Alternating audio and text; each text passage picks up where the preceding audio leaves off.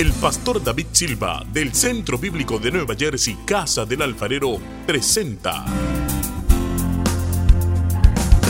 desde la sede principal en Morristown, Nueva Jersey, su programa Vida Abundante, un mensaje de restauración, transformación y edificación. Y ahora con nosotros nuestro pastor David Silva. Y al tuviste compasión porque dispersas. Segundo libro de Samuel, capítulo 8. Segundo libro de Samuel, capítulo 8. Dígame cuando lo tenga. ¿Están listos? Gloria a Dios. Entonces miren su Biblia, el que no tiene una, pues miren la pantalla, y si usted es un cristiano, compre una Biblia de estas. No, que yo la tengo en el teléfono, no, para, es mejor tener esto, para subrayar, para escribir, para cuando uno hace el devocional, su momento de oración, tener la palabra de Dios. Dice así, después de esto, aconteció que David derrotó a los filisteos y los sometió, y tomó David a Metac Ama de mano de los filisteos. Derrotó también a los de Moab y los midió con cordel, haciéndolos tender por tierra, y midió dos cordeles para hacer morir y un cordel para preservarles la vida.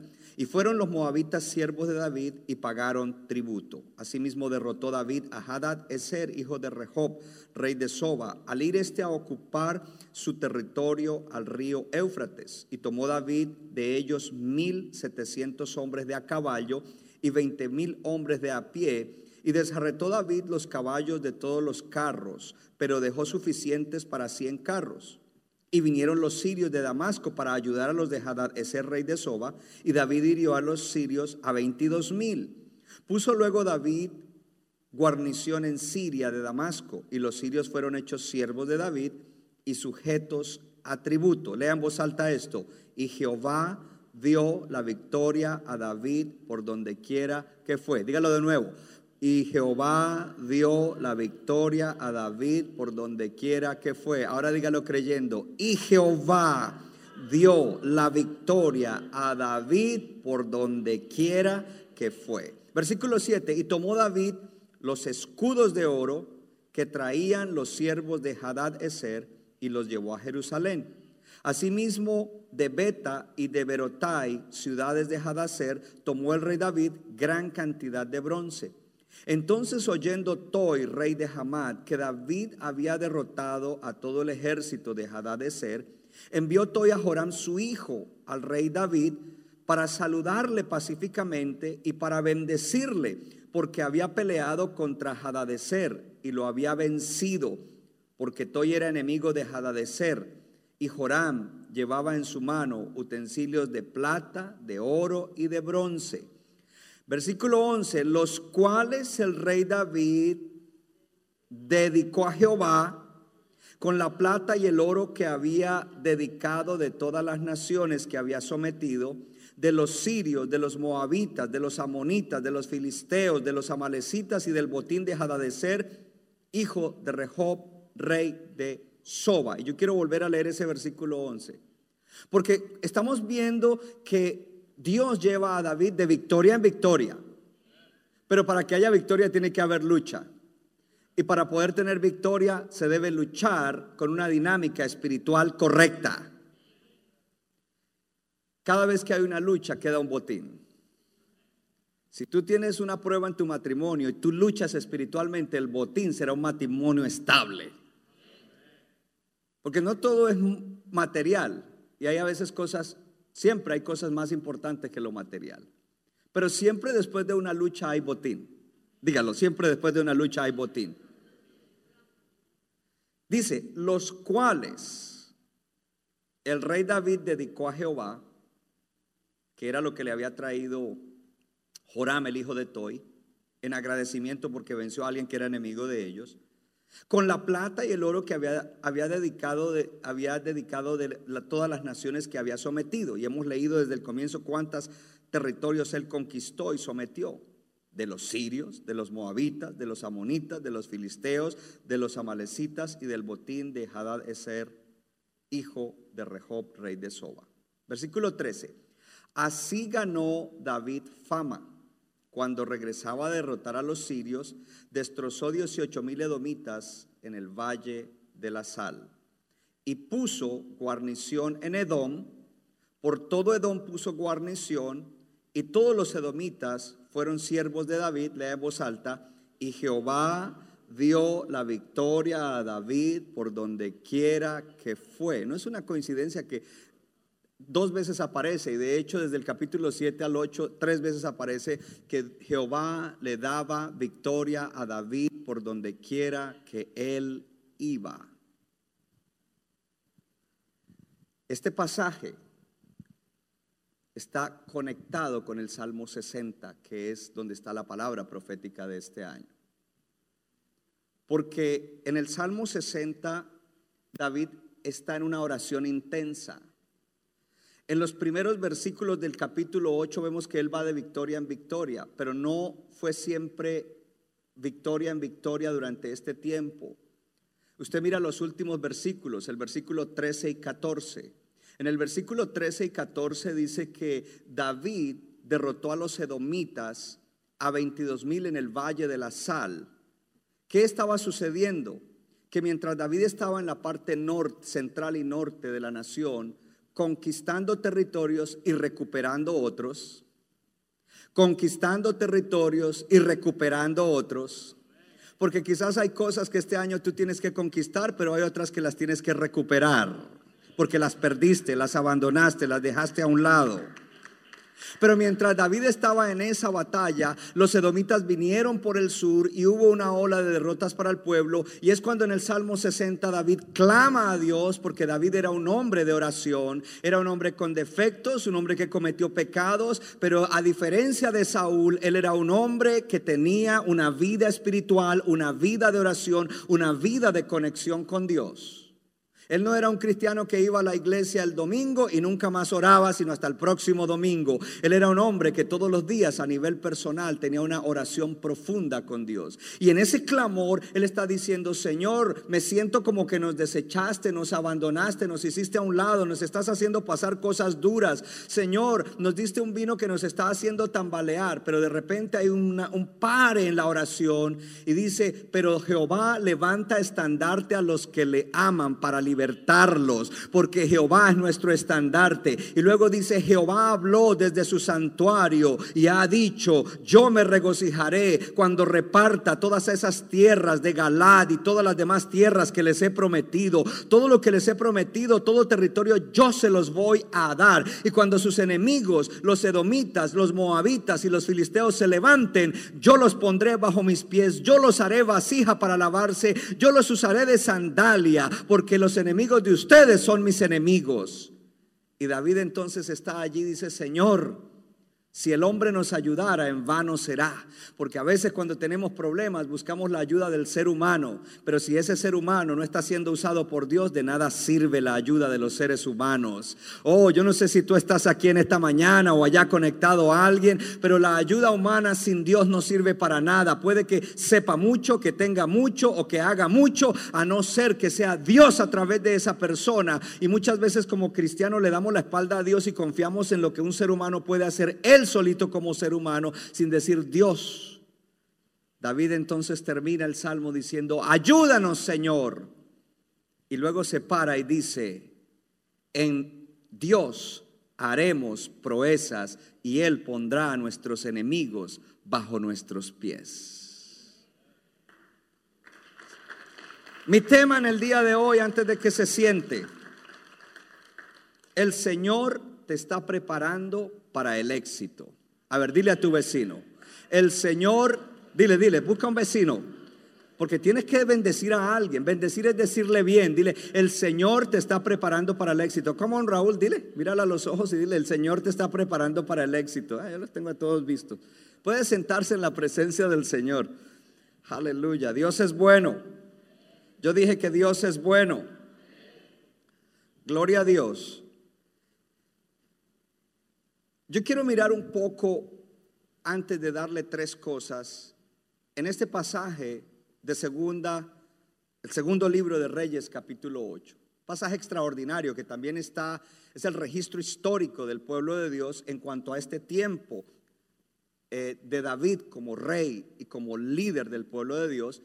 Y está en eh, Primera de Crónicas, capítulo 18 también. Y hay muchas cosas que aprendemos allí. La primera de ellas es que nosotros vemos una racha de éxito en David y el pueblo de Dios. Y tengo que decir en David y el pueblo de Dios porque hay gente que a veces no entienden qué es ser parte del pueblo de Dios.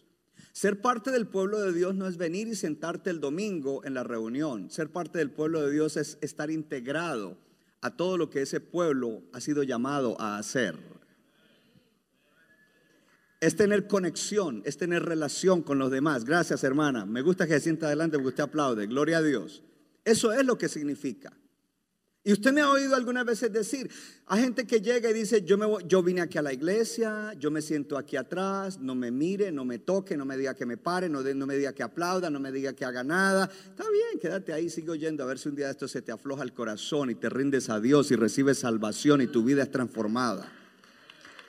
Pero mientras tanto no eres parte del pueblo de Dios. Venir a las reuniones no es ser parte del pueblo de Dios. Además, ese pueblo de Dios tenía un líder que se llamaba, coincidencialmente, tenía uno de los mejores nombres que existe, David. Algunos varones aquí se van a querer cambiar el nombre. Bienvenidos. David continúa expandiendo el reino a través de liderar al pueblo de Dios a la victoria. Mi labor como pastor es llevarlos a ustedes a la victoria. Pero algo importante es que cuando edifico su vida, yo no solamente quiero que usted sea bendecido y que se convierta en una persona egoísta o egocentrada, que es bendecido, que su vida es plena, pero que no quiere hacer nada en conjunto con el pueblo de Dios porque Dios te bendice dentro de su pueblo para que ese pueblo logre el propósito que Dios tiene para el lugar donde ha sido puesta esa iglesia. La semana pasada hablé de algo y es el cristianismo americanizado. Aquí tenemos unos cuantos que se fueron, ah, yo me voy a esa iglesia porque allá solamente cantan 15 minutos y el pastor predica 20 minutos y damos la ofrenda y nos vamos para la casa. Pero no, no vemos una influencia. No vemos vidas cambiadas, no vemos, vemos es multitudes, masas que asisten a un show, pero no vemos que realmente haya un impacto en el lugar donde están y en otros lugares. El cristianismo americanizado no es el cristianismo bíblico. Y Dios ha dado una profecía a la iglesia hispana hace muchos años. Dice que Dios va a traer un avivamiento a la iglesia hispana en Estados Unidos para que la iglesia hispana sea catalizador de un avivamiento a la iglesia americana, tanto a la iglesia afroamericana, porque no los estoy criticando, qué bueno que son pastores y creen en la Biblia y tienen eso, pero necesitan ser avivados. Pero si nosotros seguimos el mismo patrón, pues nosotros no vamos a ser parte de lo que Dios quiere hacer con nosotros. También es importante que miremos en las generaciones que vienen detrás de nosotros. La vida para nuestros niños y jóvenes no se hace más fácil con todas las porquerías que hoy en día son normales en el mundo. Más vale que la iglesia esté bien parada, edificando sus niños, sus adolescentes y sus jóvenes, y que no solamente la iglesia, pero los padres estén preparándose para hacer la tarea que tenemos, para dejar un legado verdadero a nuestras generaciones. Mi pastor hizo una pregunta hace muchos, hace un par de años en una conferencia de pastores y dijo, ¿habrá iglesia verdadera dentro de 50 años? Yo no sé usted, pero por mi parte yo digo que sí si de mí depende para guiar a este pueblo y dejar un legado de gente que aunque nos critiquen, porque habrá otros cristianos que nos criticarán, oh, ay, ayer esa gente se metieron ayer y dice que ayunar, eso ya no se usa, pues no se usa para ti, pero para nosotros sí se usa. Y nos trajo un gran beneficio, gloria a Dios, porque además Jesús dijo, cuando el novio está presente, no hay necesidad de ayunar. Le dijo a los fariseos porque sus discípulos no ayunaban, pero era porque él estaba presente. Pero cuando el novio se ha quitado, más vale que ayunen. Y cuando uno ayuna, hermano, niega el cuerpo. Dije cuando uno ayuna, no cuando uno aguanta hambre. Porque si tú te privas de comer, pero no estás en conexión con Dios y la palabra, humillándote profundamente, autoexaminándote, permitiendo que Dios sobre lo que hiciste fue aguantar hambre. Y cuando termine el ayuno vas a estar malhumorado. Yo no sé usted, pero a mí me da mal humor cuando tengo hambre. ¿Se ha visto el emoji verde? Bueno, así me pongo. Ustedes no, oren por mí, pero yo me pongo. Pero cuando estoy ayunando, no. Cuando me estoy ayunando, es más, la gente ni nota que estoy ayunando porque hasta he hecho más chistes. Claro, porque estoy contento de que algo espiritual está pasando. Ahora, una de las preguntas que podemos hacer, ¿por qué Dios hace victorioso a David y al pueblo de Israel en ese tiempo? Porque Dios tenía un propósito para ellos y Dios tiene un propósito para nosotros. Entonces yo voy a hablar como pastor, Dios me hace victorioso a mí con ustedes pueblo para que cumplamos el propósito que Él nos ha dado como iglesia.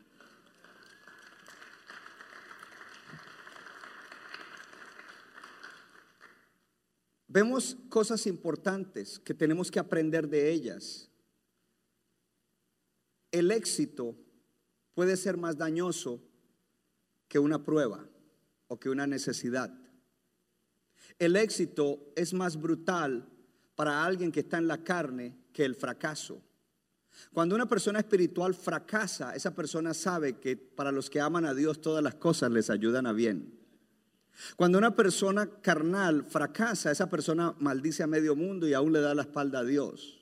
Cuando una persona espiritual tiene éxito, esa persona dice, la gloria es para Dios, a mí no se me va a subir a la cabeza, porque si no fuera por Dios, no podría lograr eso, no, no, hubiera podido hacer eso. Pero el carnal, cuando tiene éxito, se le sube a la cabeza y le hace daño. Entonces Dios nos está preparando a nosotros para que de verdad este año tengamos victoria. Y victoria significa éxito. Y vemos a través de, este pasaje cosas importantes. En, el primer versículo dice que David derrotó a los filisteos. Y, algo interesante es que dice que él tomó la ciudad de Metech Amá, y esa ciudad era la ciudad principal del pueblo filisteo, era la ciudad cabecera, por decirlo así, y, era una, y, lo que significa allí ese nombre eh, filisteo es que era eh, como la rienda de un caballo, como el freno de un caballo. Y lo que está diciendo es que cuando David venció a los filisteos y tomó la ciudad que era la rienda, le estaba poniendo rienda al enemigo que les podría hacer daño. La aplicación para ti y para mí a nivel personal primero, ¿a qué cosas le tienes que poner rienda? Que si no se las pones te destruirán, te dañarán en algún aspecto o en muchos aspectos de tu vida.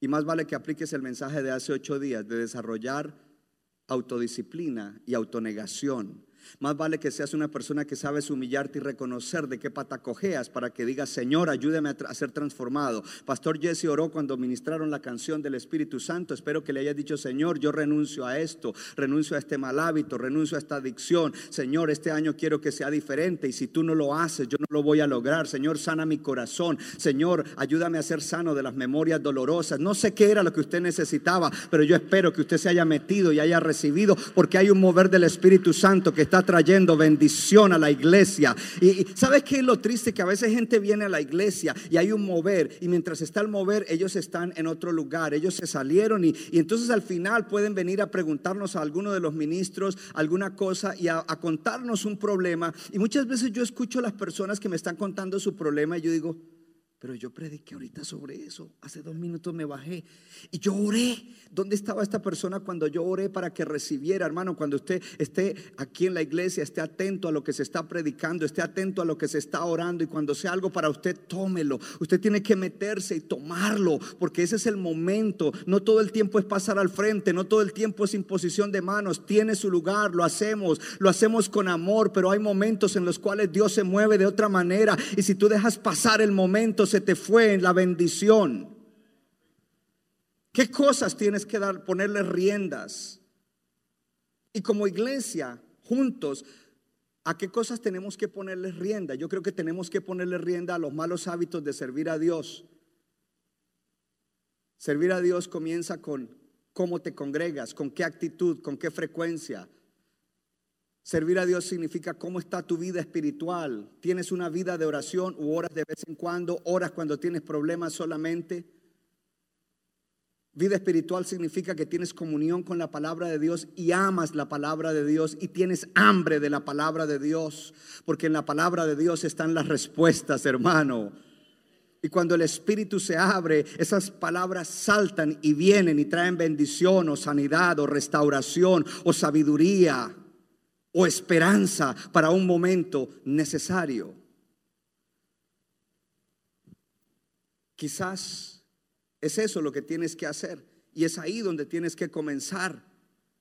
Como iglesia tenemos que ponerle freno a la comodidad y tenemos que salir porque hay gente que está necesitada. Tú estás aquí sentado, estás oyendo la palabra. Si Cristo viene hoy, te vas con Él para el cielo. Si te mueres hoy, estás en Cristo, no irás al infierno, irás a la presencia del Señor para siempre. Pero la pregunta es, ¿qué de tu amigo? ¿Qué de tu familiar? ¿Qué de tu compañero? Como iglesia necesitamos ponerle rienda a, a la rienda, tomar la rienda de aquellas cosas que no nos dejan hacer la obra de Dios. La semana pasada dije algo. La comodidad es una recompensa baratija. Queremos la comodidad y, ay, la comodidad me satisface, me gratifica, pero eso es barato, hermano, comparado con el gozo de ganarse un alma, comparado con el gozo de entrar en la presencia de Dios, orar y recibir un milagro en el corazón, algo que no puede hacer el psicólogo, ni el terapista, ni siquiera el pastor consejero, solo Dios lo puede hacer y puede que Dios use a alguien, pero cuando uno entra en la oración, el corazón se abre para que Dios obre en la vida de uno. Necesitamos entender a Dios, su obra, su pueblo, la iglesia, el propósito, tu servicio y mi servicio a Dios.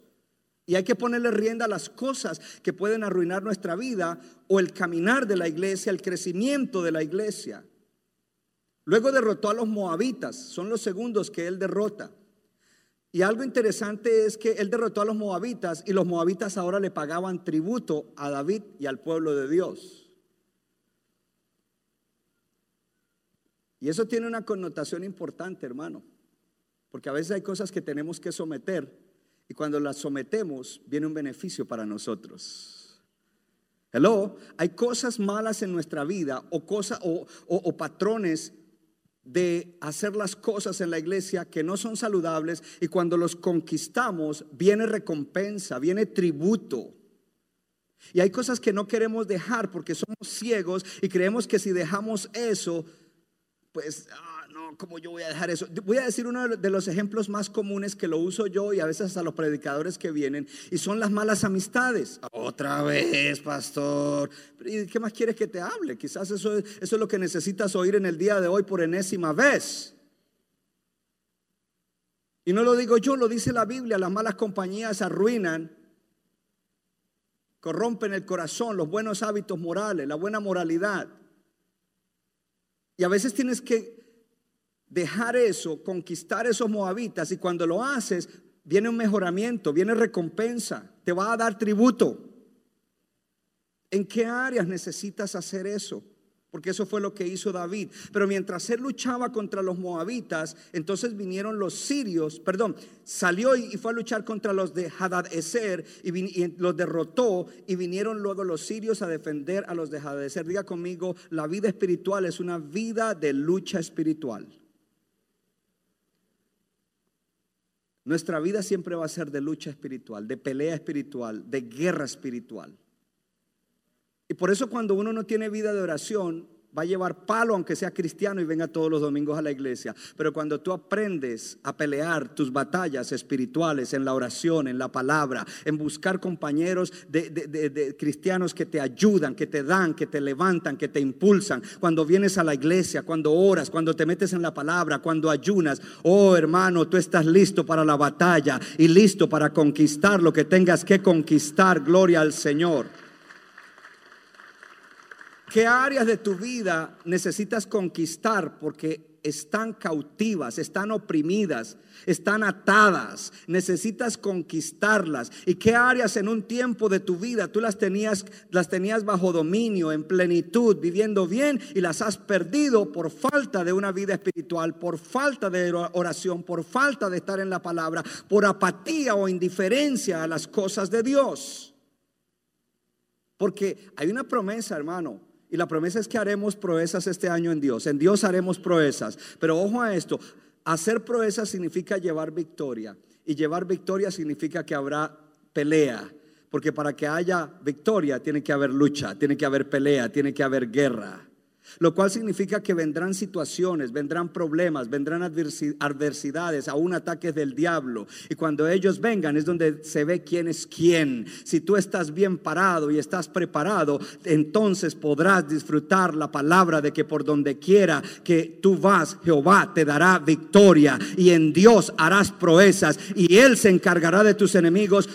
Dile a tu vecino porque tienes la dinámica espiritual correcta para este año. Dile, porque tienes la dinámica espiritual correcta para este año. Porque no quieres satisfacer la carne. Ay, eso de orar, eso es como aburridor, es como perder el tiempo. No, hermano. Oh, orar trae una recompensa grande, hermano. Mucho mejor que descansar, mucho mejor que ver un partido de fútbol, mucho mejor que cualquier cosa. La oración trae una recompensa más grande, hermano. Meterse en la palabra trae una recompensa más grande. Cuando estás mirando un web o, un podcast o algo que es solo chisme y solo basura, que no te sirve para nada. Él no es malo, no, no es malo, pero no te sirve para nada. En vez de eso, coges la palabra y en medio de la palabra Dios comienza a revelarte cosas, porque Dios no le revela la palabra solo a los pastores, Dios se la revela a cualquier hijo que está interesado en oírlo cuando abre la Biblia, en oírlo cuando está escuchando la palabra. Si tú no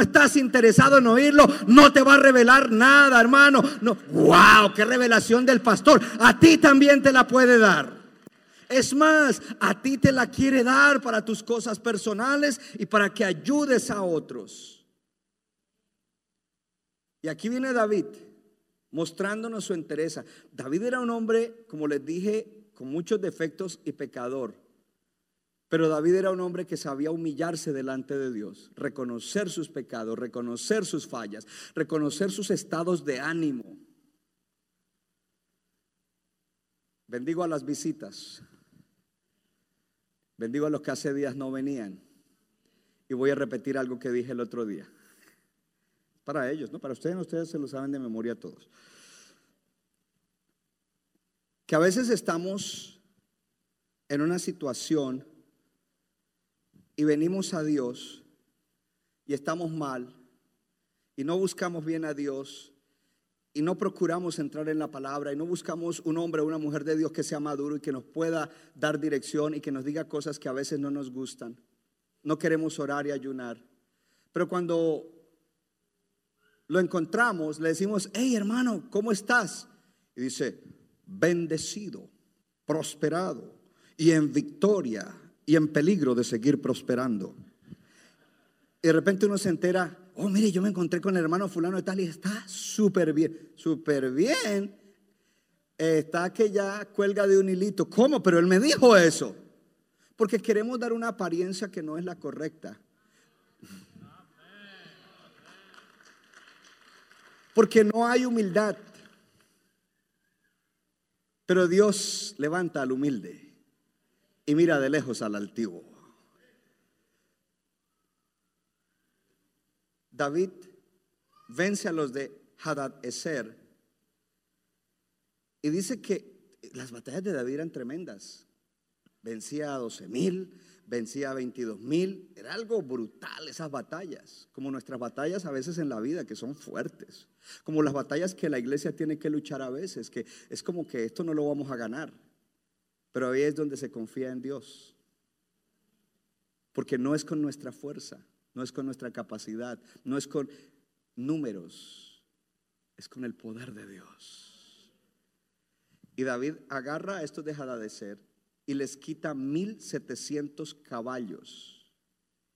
Cualquier hombre de estado o cualquier general llega y dice, aquí cogimos 1700 tanques de guerra, los vamos a acondicionar y los vamos a usar para atacarlos a ellos. Pero ¿sabe lo que hace David con los 1700 caballos? Les corta el tendón de Aquiles para que esos caballos no sirvan para la guerra, sino solamente por ahí para cosas de agricultura. ¿Cómo David? Bruto. Le dije a David, ¿cómo esos caballos no servían? Pero más adelante, David escribe en un salmo, algunos confían en caballos y otros en carros de guerra, pero nosotros en el nombre del Señor nuestro Dios confiamos. Porque Dios, y, David sí se sabía la palabra, David sí era los que leía la Biblia todos los días. Él sabía que Dios le había prohibido a Israel multiplicar los caballos, que cuando vinieran batallas en las cuales ellos eran sobrepasados en número y en poder, era Dios el que les iba a dar la victoria. Oh, I want you to believe it, que es Dios el que te da la victoria. No es tu astucia, no es tu capacidad, no es tu fuerza, no es tu conocimiento, es Dios el que te da la victoria. Pero si tú tienes fe, la recibirás. Si tú no tienes fe, fe, no la recibirás. Pero en esta mañana yo tengo la fe y la esperanza de que la fe viene por el oír y por el oír de la palabra de Dios. Y que como estás oyendo la palabra de Dios, en ti se despierta la fe, de ti sale la incredulidad. Y en ese problema, en esa prueba que tienes, tú dices, esto no sé cómo se solucionará, pero yo sé que Dios ha prometido que este año Él pondrá bajo sus pies mis problemas, mis muros, mis gigantes, toda situación, todo enemigo. Él se va a encargar y en Dios haré proezas. Ese era David. Ahora, David le gana a los de ser y vienen los sirios a ayudar. Mire, hay batallas espirituales donde entran demonios y a veces tú estás reprendiendo un demonio, eh, estás luchando contra cosas demoníacas que la iglesia tiene que aprender. Tienes que aprender a conocer el mundo espiritual. Y si tú eres un cristiano nacido de nuevo, lavado con la sangre de Cristo, lleno del Espíritu Santo, tú no necesitas al hermano Jesse para que te eche fuera el demonio o lo eche fuera de tu casa. Tú tienes autoridad. Dios te ha dado autoridad. En ti está el Espíritu Santo. Entonces a veces hay cosas espirituales moviéndose en la casa y estamos esperando a ver si viene el pastor, si viene el hermano. ¿Y tú qué? Pues claro, como no oran, como no leen la palabra, como están en la carne, pues saben que no pueden entrarle a eso. Pero cuando tú tienes una vida espiritual de altura, tú no necesitas que otro venga. Y si alguna vez tenemos que ir, vamos y te ayudamos, pero queremos que tú te levantes y te empoderes y tú aprendas a luchar tus propias batallas, que tú luches contra tus propios demonios y que tú los mantengas fuera de tu vida, de tu casa, de tu familia, de tus cosas.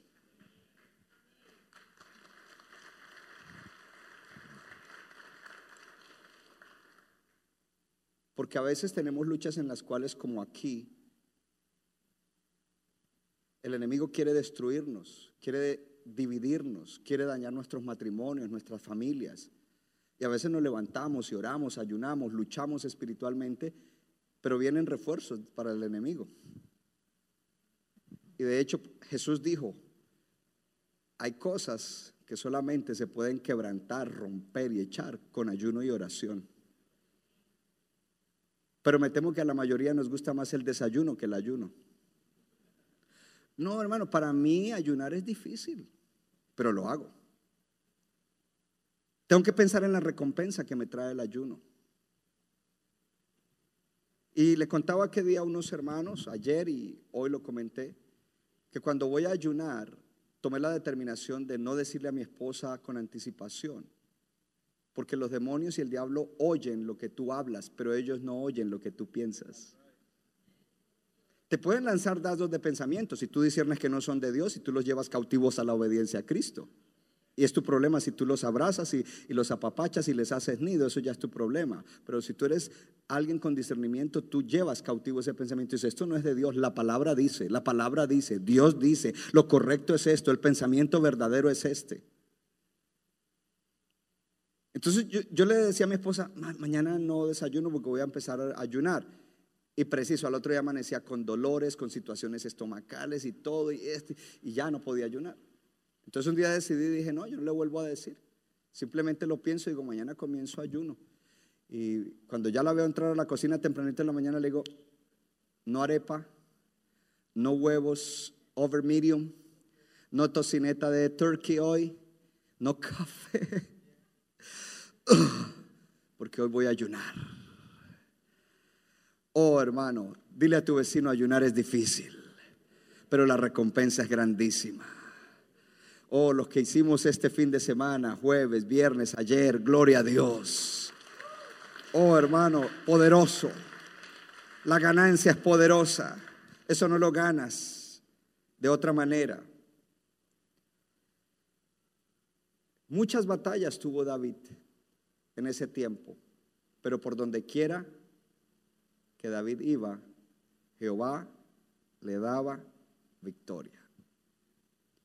En estos días, cada vez que aparece una situación adversa, ya sea de la iglesia o personal o de la familia, yo me levanto y lo primero que digo es, y Jehová le da victoria a David Silva por donde quiera que va. Y, pongo el apellido para que no, no piensen ustedes que es, que es el David, el King David, el rey David. Y Jehová le da. Entonces, cuando yo veo una batalla, en vez de asustarme y ponerme ansioso, digo, este es un año en el cual yo me estoy metiendo más contigo y tú me estás demostrando que a través de una dinámica espiritual renovada, es un año que voy a hacer proezas. Vino esta batalla, vino este problema, pero por donde quiera que David Silva va este año, Jehová le da victoria. Pastor, pero no se quede mirándome, usted diga su nombre. Diga, y por donde quiera, y diga su nombre, Jehová le da victoria y le dará victoria al resto del año. Oh, dígalo hermano, dígalo, dígalo. La confesión tiene mucho poder. La confesión tiene mucho poder. Y cuando su primo eh, incrédulo venga y le diga, oh, ese problema, y le diga, un momento, primo. Y si tú te llamas Facundo, tú le dices a tu primo, primo, y Jehová le da victoria a Facundo por donde quiera que va. So, no worries, primo.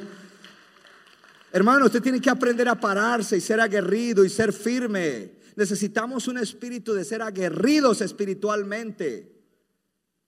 Admiramos a los atletas que son aguerridos y que se tuercen el tobillo y se hacen poner una bota de, cinta ahí y juegan el resto del partido con el tobillo partido. ¡Ay, qué bueno! Nada, eso no es nada, una batalla artificial. Es mejor cuando a uno el enemigo le da y lo deja uno como medio noqueado con esa mala noticia, con ese problema. Pero uno se levanta y dice, en Jehová haré proezas. Oh, gloria al Señor. Y Él se encargará de mis enemigos. Y por donde quiera que yo vaya este año, Jehová me dará victoria. Pero para que haya victoria tengo que luchar con la dinámica espiritual correcta. No es gratis. Ahora, entramos en, en algo interesante. Y es que David toma muchos tesoros de las batallas. Dígale a su vecino, cada batalla me dejará una victoria y bendiciones. Pero usted tiene que verlo así, por la palabra, por la promesa de Dios. Viene el asunto interesante y pongamos entonces los tres puntos para cerrar. El primer punto, lucha por tu gozo planeando tu vida espiritual. Porque no orar y hacer otra cosa en vez de eso que no sirve para nada, no entrar en la palabra y meditar en ella y divertirte haciendo otra cosa que reemplaza leer la palabra de Dios. De hecho, ¿cuál es tu tiempo de pantalla? Porque tu teléfono te dice cuánto tiempo estuviste enfrente de la pantalla de tu teléfono esta semana versus tu tiempo de oración.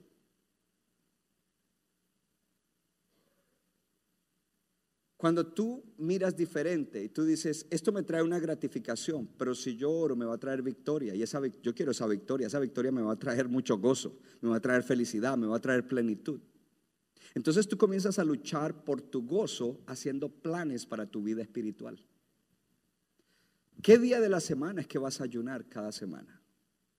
Así sea mediodía, pero de verdad en comunión. Y, y vienen las siguientes preguntas. ¿A qué hora vas a tener un tiempo de oración profundo? ¿Dónde lo vas a tener? ¿Y qué pasajes de la Biblia vas a tomar para ese momento de meditación? Pastor, yo no tengo tiempo. Pues entonces lo siento por ti, porque no podrás decir al final, en Jehová yo hice proezas. Vinieron batallas y por donde quiera que fui, Jehová me dio victoria. Porque a veces estamos esperando que otros oren por nosotros, que otros hagan por nosotros, pero los otros también tienen sus propias batallas. Y a veces tenemos que ayudar a alguien que está debilitado o a alguien nuevo, pero todos deberíamos levantarnos con una dinámica espiritual que de verdad nos lleva a vivir en la victoria que Dios ha prometido, en la plenitud que Dios ha prometido. Entonces tenemos que pensar en algo. Pensemos en un equipo de fútbol donde todos son estrellas, pero todos son indisciplinados. Les gusta levantarse tarde, a, los de la defensa no les gusta hacer pesas ni gimnasio, a los de la delantera no les gusta salir a trotar, y cada, cada uno hace lo que quiera. Entonces votan a Pinto, los ticos entienden de lo que estoy hablando, lo votan, ya no eres el técnico, eres muy estricto. Y después vienen y les meten unas goleadas porque son indisciplinados. Entonces ponga atención a esto. Un equipo donde muchos de sus miembros o la mayoría no tienen autodisciplina y autonegación, va a ser un equipo derrotado. Una iglesia donde muchos de sus miembros o la mayoría de sus miembros son indisciplinados y no tienen autodisciplina para las cosas espirituales, será una iglesia derrotada, será una iglesia sin poder.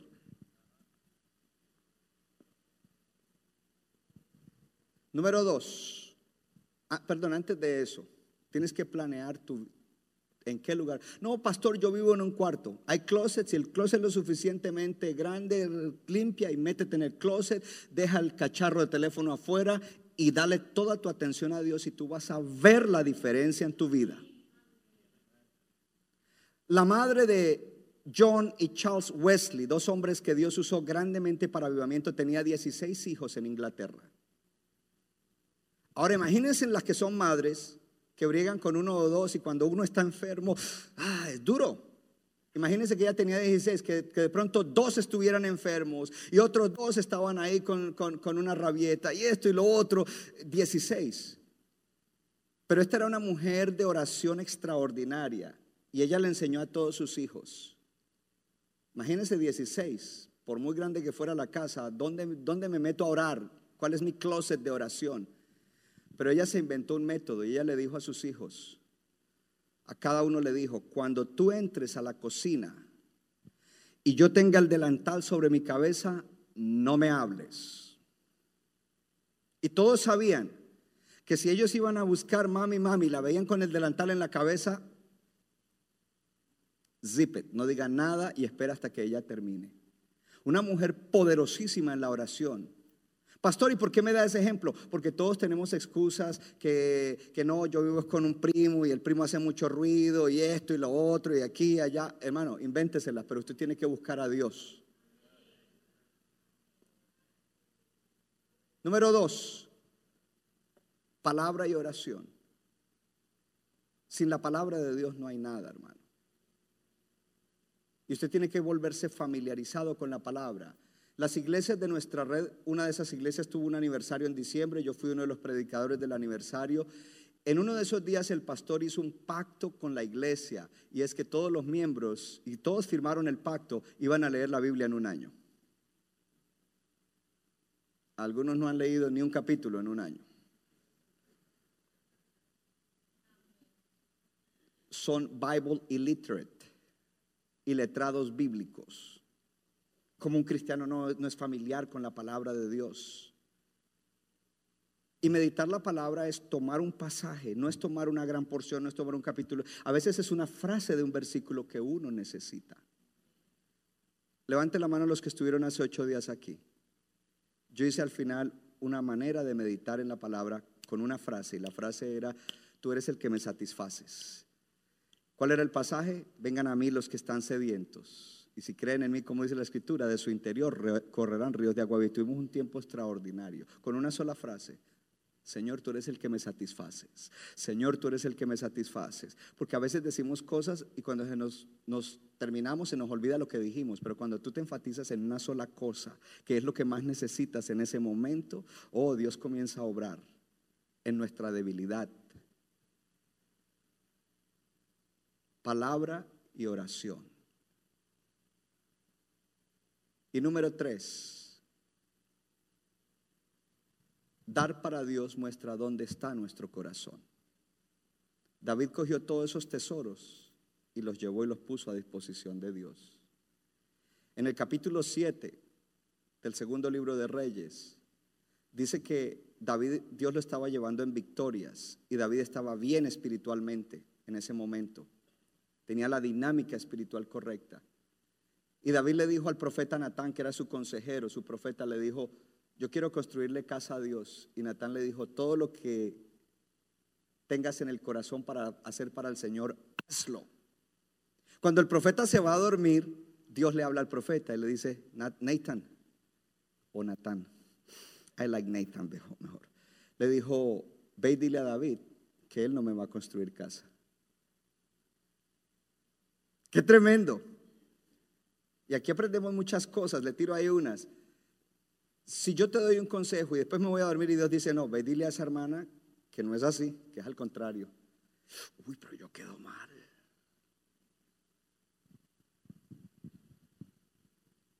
No, Natán fue y le dijo, hey, David, lo que te dije ayer, bórralo. El Señor dice que tú no le vas a construir casa, que el que la va a construir es tu hijo, uno de tus hijos. Pero también Natán le suelta una palabra de bendición, pero Dios va a hacer esto y esto y esto. Eran bendiciones futuristas, hasta mesiánicas. Y David entonces, cuando entramos en el versículo, en el capítulo 8 que leímos, dice, y después de estas cosas aconteció, ¿cuáles cosas? Cuando Natán le dijo, haz lo que, lo que quieras hacer para Dios, quieres construirle casa, y luego no. Después de estas cosas, Dios lo llevó de victoria en victoria, porque el corazón de David estaba tranquilo, contento, alegre. Yo quería construirle a Dios casa. Pero Dios dice que no, no importa, yo sigo haciendo mi trabajo y voy a seguir levantando los fondos para que cuando le toque a mi hijo, él tenga con qué levantarle la casa al Señor. Y por eso entonces David, todo lo que él va ganando, él lo va poniendo a disposición de el Señor. Porque nosotros no somos dueños de nada. Todo lo que tengo en mi posesión es de Dios y yo soy un administrador. Hello. Jesús dijo que donde está nuestro tesoro está nuestro corazón. Uno de los problemas grandes en Estados Unidos con los cristianos es la avaricia. La avaricia. El amor al dinero. El apego al dinero. Una actitud errónea hacia el dinero. El dinero se vuelve en mamón, el Dios dinero. Y Jesús dijo, nadie puede tener a Dios y al dinero, porque amará al uno y aborrecerá al otro.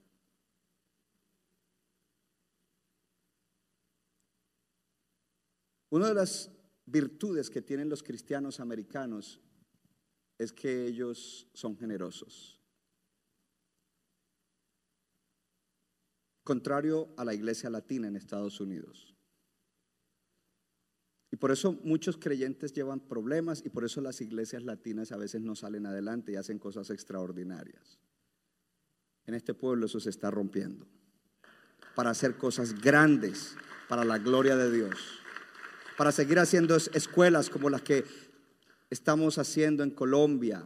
Para seguir educando niños como lo hacemos en la escuela de Nicaragua, en la de Colombia. Para seguir levantando iglesias Ayer me conectaron con un pastor colombiano que está trabajando en Ecuador y que está en proceso de levantar cuatro iglesias en Ecuador y quiere que le demos cobertura.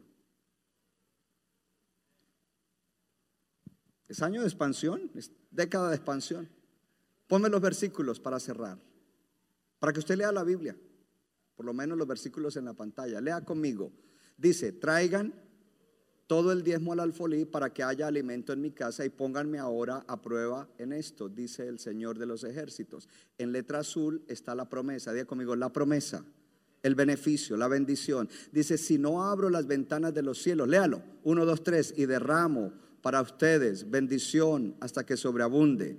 Por ustedes reprenderé al devorador para que no les destruya los frutos del suelo, ni su vida en el campo sea estéril. Dice el Señor de los ejércitos, y todas las naciones los llamarán a ustedes bienaventurados, porque serán una tierra de delicias, dice el Señor de los ejércitos. ¿Usted cree eso? Esto es para la gente que cree. El que cree se beneficia de eso, el que no, lo que no es de fe es pecado. Sigamos. Pero esto digo, le dice Pablo a la iglesia de Corintios, el que siembra escasamente también segará escasamente y el que siembra generosamente, lea, generosamente también segará. Dice, cada uno de como propuso en su corazón, no con tristeza ni por necesidad. Lea, porque Dios ama al dador alegre. Para mí la recompensa de que Dios ama al dador alegre es gra- eh, eh, buenísima. ¿Cómo a todos nos ama? Yes, pero Él tiene un amor especial por los dadores alegres. Yo tengo varios hermanos y hermanas en la iglesia que me conocen personalmente y conocen las cosas que me suceden en mi vida. Sobre todo hay una hermana que me dice, uy, pastor, a usted sí que lo ama el Señor, porque a veces suceden cosas y situaciones y, se da cuenta cómo Dios obra. Y yo a veces me siento mal de que me diga así, pero Dios dice que ama al alegre. Yo quiero darlo todo para, para Dios, para bendecir la gente, la iglesia y otra gente. Todo lo, lo que conozco, lo que sé, lo que aprendo, la unción, eh, la revelación, eh, cosas monetarias. Hablando de cosas monetarias, vino algo extraordinario en estos días. Siempre ando buscando unos zapatos que sean suaves, sobre todo cuando viajamos a las misiones, que no sean de amarrar, sino así, suavecitos y todo, y busque y busque. Y por ahí con mi esposa encontramos unos zapatos, pero valían cientos de dólares. Y dije, no, estos están bonitos, son suaves, me gustan, pero I don't know, I don't know. Y dije, bueno, voy a ver cómo corto aquí, corto allá y ahorro un poquito y a ver si me los puedo comprar. Pero de repente un día estaba orando y yo dije, quizás influenciado por el Espíritu, yo no necesito comprar esos zapatos. Y estoy aproximándome a, a tener el valor de lo que valen. Pero en vez de comprar ese valor, voy a comprarme unos de 150, 200 y el resto lo voy a dar para las misiones de la iglesia.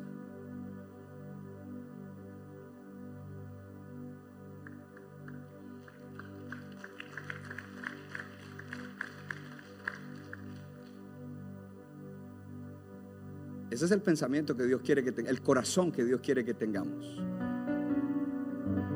Sigamos, que ya casi terminamos. Y poderoso es Dios para hacer que abunde en ustedes toda gracia, saludadores alegres, a fin de que teniendo siempre en todas las cosas, lea, todo lo suficiente, abunde para toda buena obra. Diga, cuando soy un dador alegre, Dios hace que abunde en mí toda gracia, a fin de que tenga siempre en todas las cosas todo lo suficiente y abunde para toda buena obra. Entonces el Señor creo que me probó y me dijo, te voy a ir proveyendo poco a poco para que llegues a eso que quieres hacer, para ver si vas a abundar en, una buena obra o no. Y pasé el test. Siguiente. Léalo. Mi Dios pues suplirá, diga, todo lo que me falta conforme a sus riquezas en gloria en Cristo Jesús. Paremos ahí.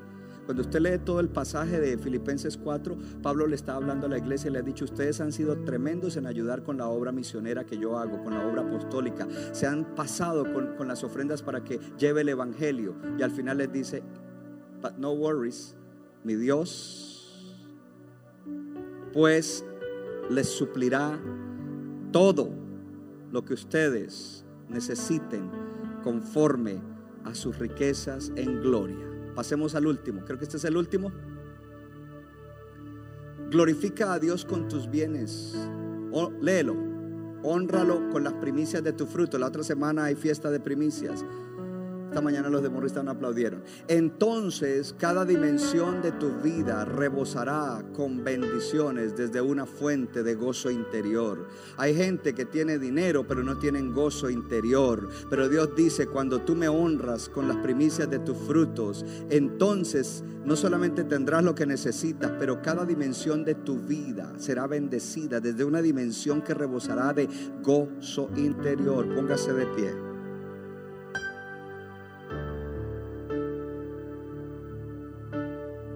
El Señor te está preparando para la victoria. El Señor te está preparando para la victoria. El Señor te está preparando para que hagas proezas este año. El Señor te ha dado una palabra linda desde el 31 de diciembre, preparándote para que sea de verdad, verdad, un año diferente en espíritu, alma, cuerpo, familia, relaciones, trabajo, negocio, en tu servicio a Dios en ganar almas. El Señor te está preparando. Lucha por tu gozo planeando tu vida espiritual. Métete en la palabra y la oración y evalúa tu actitud hacia el dinero, tu actitud y tus sentimientos hacia el dinero. Levanta tus manos. Padre, gracias por la palabra. Gracias por el mover del Espíritu en el cual cuando el pastor Jesse oró, sé que estaba sobrando, cuando estábamos cantando esa canción de pudrir yugos de, de nuestro ser interior, de sanar memorias, de sanar el alma, el corazón. Padre, yo creo de echar fuera demonios generacionales y familiares que a veces vienen para tratar de robar, matar y destruir en nuestras vidas. En el nombre de Jesús yo creo que mis hermanos y hermanas han recibido grandemente a través del poder del Espíritu Santo bendiciones extraordinarias. Ahora, Señor, ayúdanos a tomar esta palabra, a autodisciplinarnos, a autonegarnos y a desarrollar la dinámica espiritual que necesitamos para que por donde quiera que vayamos, tú nos des victoria. Para que cuando haya situaciones difíciles, las batallas grandes de la vida, podamos decir que Jehová nos da victoria por donde quiera que vamos. Gracias, Padre. Si hubiese alguien aquí que no es salvo, o no estás seguro de ser salvo, hoy fuera el último día de tu vida o Cristo viniera hoy y tú dices, yo no sé si iría a la presencia de Él o iría a estar separado de la presencia de Dios en forma consciente en tormento eterno. Yo te digo, hoy es tu día de salvación. Dios te amó tanto que dio a su Hijo. Y si tú reconoces que eres pecador y le dices, perdóname Dios mío, y crees que Jesucristo te reemplazó y Él sin pecado pagó por tú, tus pecados, y le entregas tu vida, hoy recibirás la salvación, el perdón de tus pecados, vida eterna y una nueva vida. Si ese eres tú, repite esta oración. Y yo quiero que todos la repitamos para que nadie se sienta expuesto. Diga, Dios mío Hoy reconozco que soy pecador, que no estoy bien delante de ti, que si fuera el último día, mi alma se perdería. Y te doy gracias por amarme tanto. Perdóname todos mis pecados. Dame salvación. Y yo entrego hoy mi vida a tu Hijo Jesucristo. Diga, Jesucristo, sé mi Señor y mi Salvador. Amén. Si tú has hecho esa oración con fe, algo ha sucedido en ti que no se puede ver, que quizás no tiene tanta emoción, pero es la obra más importante y grande que Dios ha El alfarero. Centro Bíblico de New Jersey, Casa del Alfarero, presentó su programa Vida Abundante si usted desea obtener más información y lo último que acontece en nuestro ministerio, visítenos en el internet www.centrobibliconj.org. Y ahora también puede estar más cerca del pastor David Silva a través de su Facebook donde encontrará palabra de Dios por la mañana, tarde y noche. Búsquelo en Facebook como Pastor David Silva. No se equivoca le da forma al barro para su deleite. Somos vasos de su agrado y de su Nuestra iglesia está localizada en la 63 de la Abbott Avenue en Morristown, Nueva Jersey. Para más información, llámenos al 973-292-0170. 973-292-0170.